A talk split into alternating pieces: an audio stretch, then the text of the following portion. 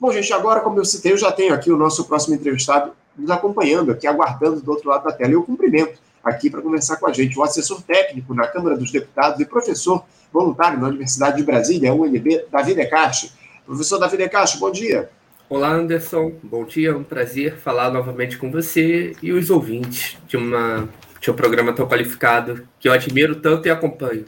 Prazer é nosso. Obrigado pelas palavras, Davi. Também pela tua participação conosco aqui mais uma vez no Faixa Livre, porque a gente tem eh, questões aí fundamentais que surgiram nas últimas semanas, o, o Davi. A gente tem se dedicado aqui no programa a ouvir os nossos comentaristas de economia, de modo que eles façam, ofereçam aí as suas impressões a respeito dessa proposta de novo arcabouço fiscal preparada pelo governo Lula e que será encaminhada ao Congresso Nacional ainda esta semana para apreciação. Esse texto, a muito grosso modo, o, o Davi, ele impõe um limite aos investimentos públicos baseado nas receitas da União, na busca pelo indefectível superávit primário. Davi, com as regras aí mais claras após quase duas semanas de apresentação do texto, como é que você avalia esse novo arcabouço fiscal que vai ser entregue ao Congresso Nacional para votação, Davi? Minha avaliação é que se trata de uma, univer... de uma oportunidade perdida, Anderson. Tá? Qual é o contexto desse PLP que será votado em breve, apresentado e votado em breve, provavelmente por regime de urgência, sem tramitar em comissões e com debate é, democrático necessário com o conjunto da sociedade, com os setores afetados. Ano passado, ainda no governo Bolsonaro, porém com o governo de transição, já tomando conta, a gente conseguiu uma vitória muito importante, que foi a PEC de transição. A PEC de transição liberou espaço fiscal para o governo Lula no seu primeiro ano e já é, vem com uma previsão de revogação do teto sem a necessidade de uma PEC, de uma nova PEC, e sim de uma lei complementar, que tem quórum mais baixo, é mais simples de ser aprovada. E com essa possibilidade de revogação do teto, nós temos a oportunidade de criar um novo regime fiscal para o Brasil, baseado. Está dando muita volta, não sei se.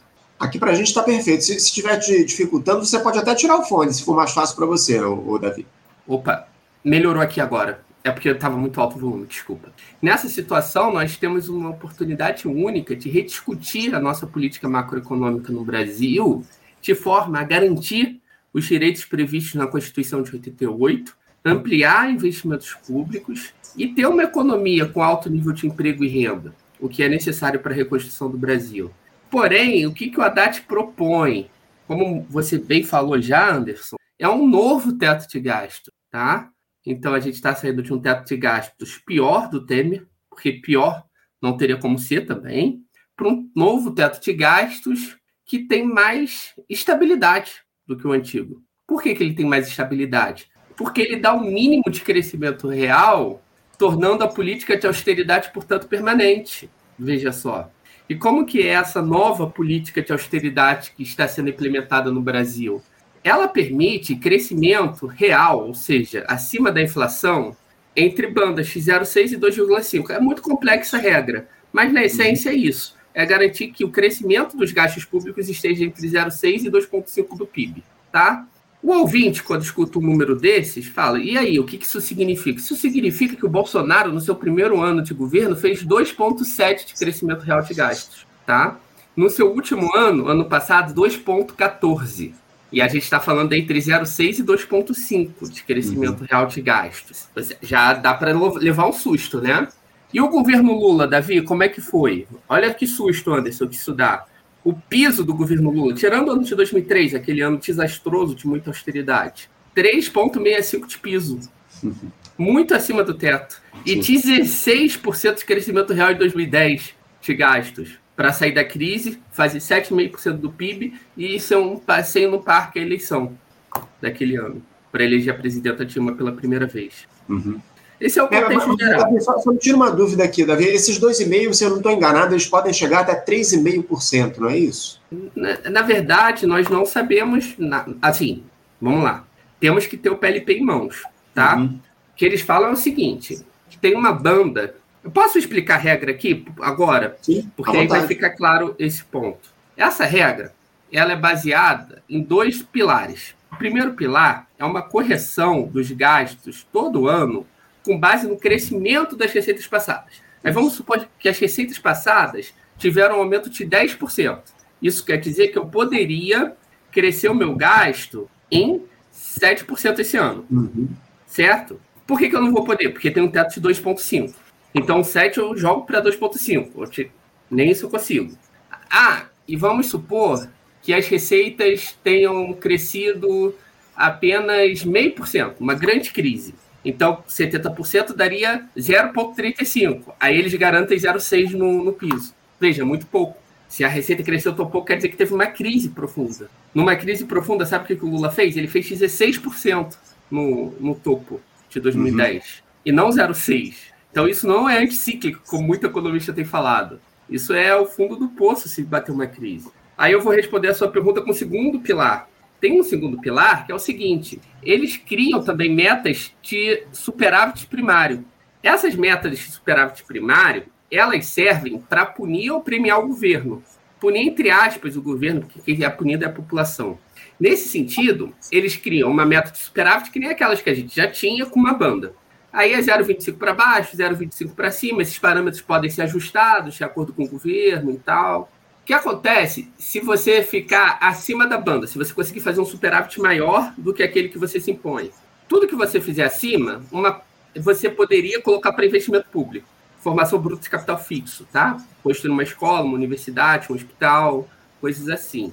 É, porém, já ficou claro, depois da apresentação do ministro da Fazenda, que não é todo esse espaço que poderá ser utilizado. É, um detalhe aí, isso daí é um investimento público não planejado. Por quê? Porque isso aí vai depender muito da conjuntura.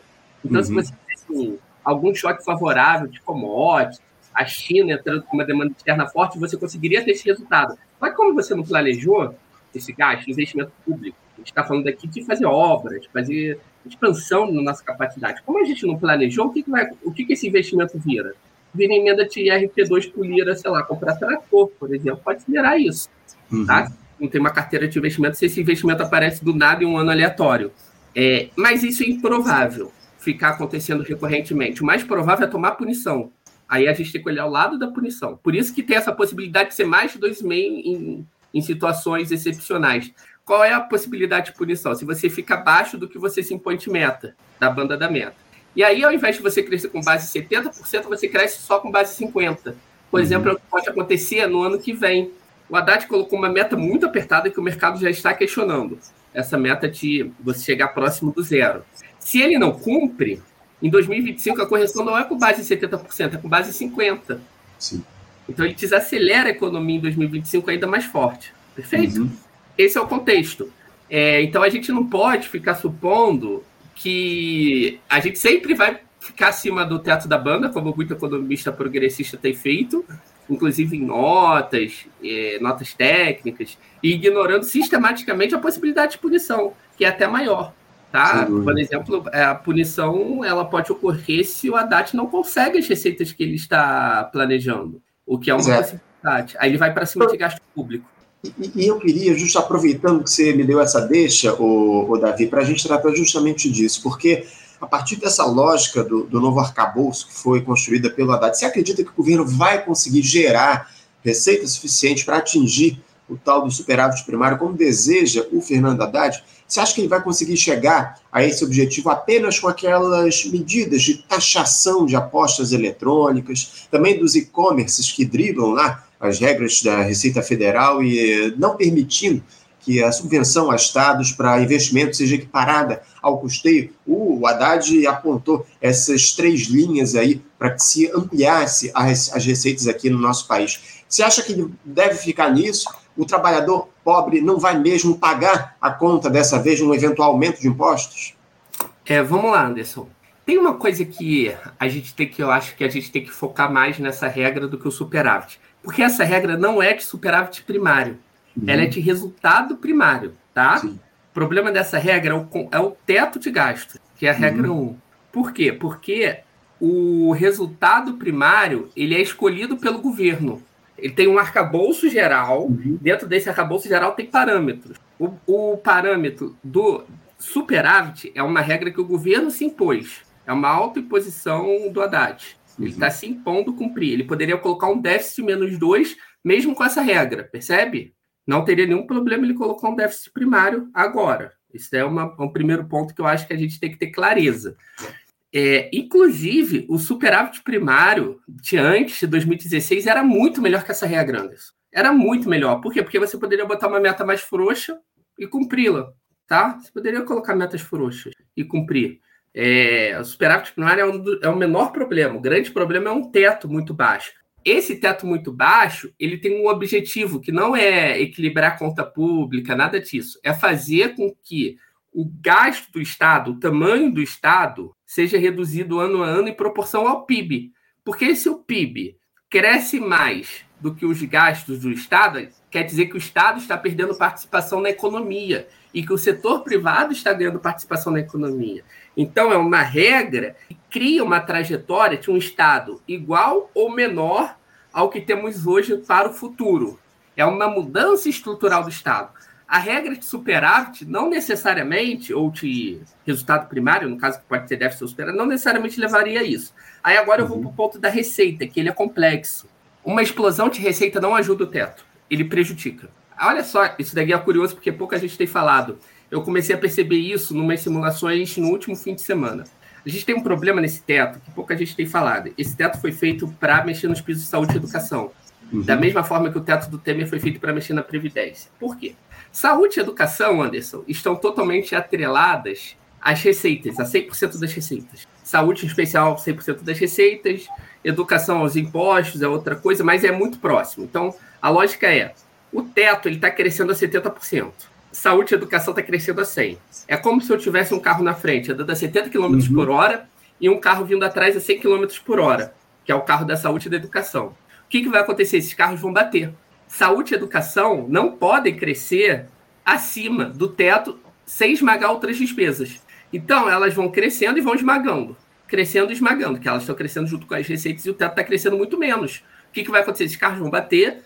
Antes de baterem, saúde e educação vão destruir outras despesas, meio ambiente, é, infraestrutura, ciência e tecnologia, enfim, direitos humanos, tudo que estiver fora, sem piso, tá? Tudo que não tem piso vai ser destruído. Logo, eles precisam de uma PEC para mexer em saúde e educação. E o cenário piora quando? Quando a, a receita explode. Porque quando a receita explode, o carrinho da saúde e da educação ele acelera. Uhum. E o teto está limitado a 2,5. O que, que acontece se ele está acelerando muito rápido? Por exemplo, se a gente tiver um crescimento de receitas extraordinário de 10%, suponha isso. Isso não vai acontecer, mas suponha. O que vai acontecer? Saúde e educação vão acelerar tanto, porque eles estão totalmente atrelados à receita, sem nenhum tipo de limite, e o teto está com, com 2,5 no máximo, que as outras despesas elas vão ter um efeito pior do que o teto de gasto do Temer. Elas vão ser esmagadas e você vai ter queda real, nem corrigido pela inflação, para quem não tem piso. Em algumas simulações acontece isso. Então, uhum. nem o aumento de receita resolve a vida do Haddad, tá? Resolve só para bater a meta de primária e não ser punido. Mas veja, eu tenho uma hipótese. Agora, eu acho que eles não têm problema nenhum em ser punido de cair de 70 para 50. Se eles tivessem problema, eles não colocariam uma meta tão rígida para eles mesmos. Uhum. Então, o cálculo deles é assim: eu vou botar aqui uma meta de primário muito difícil. Se eu não cumprir, no outro ano, eu consigo reduzir ainda mais para 50% a velocidade do meu carro. Percebe? Uhum. O que acontece com saúde e educação nesse momento que ele reduz para 50%? Quer dizer que o carro da frente ele desacelerou. E o carro de trás de saúde e educação está vindo. Por isso que a PEC da saúde e da educação ela se torna urgente. E o governo já está antecipando esse debate de forma muito pouco democrática, porque eles estão misturando coisas. Pois é, o, o, Davi, inclusive, eu queria trazer esse tema aqui para a gente, porque com o fim do teto de gastos, é, a gente volta aqui, a vigorar aqui no país aquela legislação antiga que estabelecia um percentual de gastos obrigatórios para a saúde e educação, como você muito bem colocou, respectivamente, respectivamente 15% e 18% do orçamento. E, e, essa PEC aí que você falou, essa proposta de emenda à Constituição, que altera o piso de investimentos nesses setores, ela, ela seria eh, estabelecida para a partir do ano de 2025, reduzindo esses gastos obrigatórios nesses setores. Eu queria que você falasse um pouco justamente a respeito dessa PEC que, que deve ser colocada aí em votação lá no Congresso Nacional para mudar um pouco essa questão dos gastos obrigatórios com saúde e educação. O, o governo pensa justamente em reduzir, o, o, o, Davi, essa, esse percentual obrigatório de gastos, de investimentos nesses dois setores? Vamos lá. É, necessariamente é uma questão matemática, tá, Anderson? O arcabouço fiscal do Haddad com os pisos de volta da Constituição de 88 não é sustentável. Não é sustentável matematicamente. Isso é um ponto, é um fato. Perfeito? Um fato matemático. O teto de gastos, ele tinha suspendido os pisos, mas ele nunca uhum. revogou, tá? Ele suspendeu. Então, em 2026, a gente teria uma revisão disso, do teto, tá? O teto já teria revisão agora, em 2026, daqui a pouco. O que, que a gente está fazendo? Ó, portanto, a gente está olhando o arcabouço, que é um novo teto. Teto sempre vai ter esse, esse problema, que é um problema desejável para os neoliberais, de incompatibilidade com pisos desse tipo. E aí eles estão olhando e falando o seguinte: pô, eu tenho aqui 70% carro da frente, 100% carro de trás. Eu tenho que reduzir o carro de trás para 70%. Eu tenho que comunicar isso para a população. Como é que eu vou comunicar? Eu não posso fazer uma comunicação desse tipo, porque senão você faz uma conta rápida. Ou estou perdendo 30%. Não é isso? Uhum. É rápido, é fácil. E ninguém vai querer, e aí a, as, os parlamentares vão votar, vão votar contra o novo arcabouço fiscal e contra a PEC. E o PT não banca.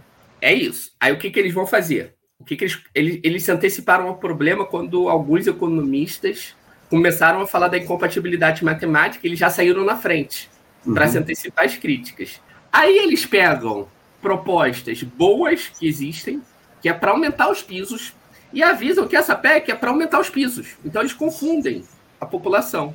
Ah, vai ter gasto por pessoa e não só receita. Vai ter isso e aquilo. Mas aí você pega a entrevista do Seron, que é o secretário do Tesouro de ontem. Qual é o indexador que ele propõe? PIB per capita. O PIB per capita dá um resultado, se no médio e longo prazo, muito próximo ao que ele precisa, que é reduzir de 100 para 70.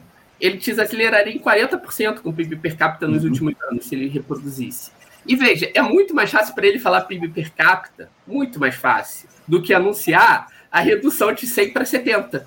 É, então eu acho que está tendo um jogo muito pouco claro para a população. Aí eu montei essa, eu tive que montar a simulação. Mas, assim, isso é complicado para a esquerda, né? Porque o Paulo Guedes, o que, que ele fez? Ele tentou em quatro PECs, quatro, inclusive na reforma tributária, juntar piso da saúde e educação sem mudar o patamar. A mudança uhum. de patamar nunca foi discutida por ele, embora ele desejasse, porque ele achava que não tinha correlação de forças. Aí o que, que ele pensou? Pô, saúde a gente sempre executa acima do piso dela o que, que a gente faz? A gente pega o excedente da saúde para cortar da educação. Então eu junto os pisos sem mudar o patamar da soma. O que a gente está fazendo é mudar. O, o, que eles têm que fazer agora com o novo arcabouço é mudar o patamar da soma, reduzir. Uhum. É mais grave, sem anunciar isso para a população. Não estão anunciando. É muito preocupante, né, o Davi? Muito preocupante o que está colocado. A gente tem, como eu te disse aqui, entrevistado uma série de economistas para aprofundar a análise des, dessas regras do novo arcabouço fiscal que ainda vai ser votado lá na, na Câmara dos Deputados e no, no Senado Federal, enfim. O, o, Davi, o Lula ele tem, ele voltou a defender aí essa na última semana, aliás, na última semana não, essa semana naquela cerimônia dos 100 dias de governo, ele defendeu o Fernando Haddad, garantiu que o arcabouço será aprovado e voltou a criticar os juros altos do Banco Central. Eu te confesso que esse me parece um jogo de cartas marcadas, o, o Davi, porque agora o Campos Neto deve reduzir a taxa de juros a partir da garantia que o arcabouço fiscal oferece aos rentistas e tudo volta lá, estaca zero, com a população pagando essa conta. Eu queria te ouvir a respeito dessa relação, o Davi, do governo com o Banco Central. Se não é algo meio que eu te atendo e, e você me alivia aí desse lado, como é que você é, observa esse, esse diálogo e essa suposta briga aí entre o Lula e o Campos Neto? É, vamos lá, Anderson. Em primeiro lugar, eu queria falar que eu, eu tenho total é, certeza de que nós precisamos do melhor governo Lula de todos os tempos. Tá? Por quê? Porque o bolsonarismo volta com força em 2026 se a gente não conseguir mostrar para a população melhorias muito concretas na vida, no dia a dia. Mais emprego, mais renda, mais serviço público. Não menos emprego, não menos renda, não menos serviço público. Para isso, a gente precisa de expansão fiscal. Dito isso, que eu torço para que isso dê certo, que eu trabalhe para que isso dê certo e que minhas críticas são para isso dar certo, o Haddad, nessa relação com o Banco Central, tem jogado contra o governo. Tem jogado contra. É um jogo de cartas marcadas, sim, óbvio, explícito, ninguém é bobo, com base em teorias ortodoxas que não passam de narrativas para reduzir o tamanho do Estado, tá? É o que o Paul Krugman, um prêmio Nobel de Economia, que não é nada marxista, que não é nada avançado, é só um cara do mainstream, um novo keynesiano, chamava de fada da confiança, que é essa hipótese do Haddad. Eu faço austeridade fiscal, com austeridade fiscal os agentes ganham confiança, baixa a taxa de juros e investimento cresce, uhum. tá? Então ele aceitou esse jogo com o Campos Neto, aí o Campos Neto fala, olha, sem o arcabouço eu não baixo juros. Aí ele chega para o Lula e fala: Olha, Lula, é, eu tenho que fazer essa austeridade fiscal aqui, porque a austeridade fiscal reduz juros. E aí, quando eu reduzo os juros, eu consigo alavancar investimento privado, porque o, setor privado vai ter crédito mais barato. Eu turbino ainda mais se eu fizer a parceria público-privada. Uhum. Então, eu vou enviar uma MP, tá? É isso que ele tem vendido para o Lula. Isso vai dar errado. Por que, que vai dar errado? Como o Paul Krugman e outros economistas demonstraram, inclusive os próprios criadores da contração fiscal expansionista, que é essa ideia, austeridade fiscal reduz juros e sobe investimento privado, já se já fizeram uma meia-culpa, contração fiscal é contracionista. Uhum. A taxa de juros, Anderson, isso daí é, é muito claro para todo mundo que já teve um pequeno comércio. Se você tem estoque grande, se você tem ociosidade, se você não tem demanda, mesmo se a taxa de juros cair, você não vai comprar uma nova máquina. Você não vai expandir o seu mercadinho, a sua padaria, mesmo que a taxa de juros caia. Taxa de juros é importante, é, mas quando você tem demanda, percebe? Então, se eu tenho muita uhum. demanda e aí baixei a taxa de juros, o empresário vai olhar e vai falar assim: pô, já estou sem estoque, olha o meu estoque vazio, taxa de juros baixa, amplia capacidade produtiva, contrato mais gente, isso é bom. Mas taxa de juros sozinha não gera crescimento, ou seja, mesmo que a hipótese dele de que a austeridade fiscal reduz juros estivesse correta, não funcionaria porque a taxa de juros não empurraria a economia com o corte de demanda que ele fez antes. Uhum. É jogo para dar errado. Será que ele é burro? Essa é a pergunta. Não, não é. Tem um objetivo aí, que é claro. É, o, o, o Davi, a gente está tá muito preocupado com tudo isso que está colocado. É, a gente vai continuar acompanhando essa questão aí do, do novo arcabouço fiscal aqui no nosso programa, as discussões assim que elas forem se aprofundando. Mas para a gente encerrar o nosso papo, o Davi, eu queria mudar um pouquinho de assunto para tratar também com você desses números do IPCA que foram divulgados no dia de ontem. O IPCA, que é o índice oficial de inflação, e, e para o mês de março, o, o IPCA subiu 0,71% de acordo com o IBGE, que produz essa pesquisa. Com isso, o país passa a ter uma inflação acumulada nos últimos 12 meses de 4,65%. O, o Davi, esse é o maior valor para os 12 meses uh, aqui no país, para 12 meses aqui no país, desde janeiro de 2021. O maior impacto nesse índice do IPCA foi o aumento da gasolina, que subiu 8,33% no mês de março. No entanto, o IPCA ele acabou vindo abaixo das expectativas, que era de 0,77%, o que fez com que o dólar despencasse no dia de ontem, a bolsa subisse, enfim. Você também alimenta essa mesma euforia do, do tal mercado, o, o, Davi, com esse índice de inflação para o mês de março abaixo do esperado? Como é que você avalia esses números do IPCA? É, o, o Anderson, o, o mercado ele tem servido como oráculo para os neoliberais reafirmarem seus acertos. Então eles fazem austeridade fiscal, fazem isso, fazem aquilo, aí o mercado com essas volatilidades que ele tem parece sinalizar que algo de bom vai acontecer. É sempre assim. O... A nossa história mostra isso. Quando o Bolsonaro foi eleito, o mercado ficou otimista. Lembrem disso. É, uhum. quando, quando o Lula começou a fazer expansão fiscal no seu segundo governo, o mercado ficou pessimista. No final das contas, o que, que acontece? Sem dinheiro na economia, sem emprego no setor real, sem renda na mão das pessoas, sem taxa de juros baixa, a economia desacelera e todos esses efeitos aparentes de um dia de especulativos eles evaporam automaticamente. É a história do governo Bolsonaro e a população não vai ter melhoria de vida concreta. Uhum. Não, não, se, não se impressionem com a volatilidade do mercado diária. Nós temos que ter um projeto de país. E o projeto de país do Haddad é qual encerro aqui. Ele tem três pilares hoje. O novo arcabouço fiscal, que vai impor redução de preços de saúde e educação, e com austeridade, redução de pisos, ele quer abrir espaço para o setor privado atuar nessas esferas. E como é que ele vai fazer isso? Via parcerias público-privadas, colocando a União como fiadora, colocando o BNDES para concessão de crédito. É socialização dos custos e privatização dos lucros. Isso não vai fazer a economia crescer, isso vai concentrar renda em quem já tem muita, isso vai empobrecer a população e com isso teremos grandes problemas em 2026. Precisamos derrotar um novo arcabouço fiscal para salvar o governo Lula e a democracia e o povo brasileiro. Davi Decache, muito obrigado pela tua participação conosco aqui no nosso programa, por esses importantes alertas que você faz aqui aos nossos espectadores e certamente esse canal de diálogo nosso vai continuar aberto para a gente continuar analisando todos os, os, membros aí das discussões em torno do arcabouço fiscal, enfim, como é que esse, esse debate vai ser levado lá no Congresso Nacional e a gente conta aqui com a tua participação, com as tuas análises no nosso programa. Muito obrigado, Davi, mais uma vez. Eu que agradeço. Um abraço para você e um bom dia. Abração, Anderson. Estou à disposição um aí sempre que precisarem. Prazer. Obrigado, Davi. Até a próxima. Conversamos aqui com o Davi Decacho. Davi Decacho, que é economista, é assessor técnico na Câmara dos Deputados e professor voluntário da Universidade de Brasília, a UNB, fez importantes alertas aí a respeito desse, dessa proposta de novo arcabouço fiscal que foi apresentada pelo governo Lula. Enfim, o Davi tem muitos questionamentos a esse arcabouço, a, a, a proposta do ministro Fernando Haddad, e trouxe aqui para a gente as, as questões que ele levanta em relação a essa medida aí proposta pelo governo. Você, ouvinte do Faixa Livre, pode ajudar a mantê-lo no ar. Faça sua contribuição diretamente na conta do Banco Itaú, agência 1964, conta corrente 03004 dígito 1. Essa conta encontra-se em nome da Associação de Funcionários do BNDES, a AFBNDES, uma das nossas entidades patrocinadoras, mas seus recursos são destinados exclusivamente para o financiamento do nosso programa.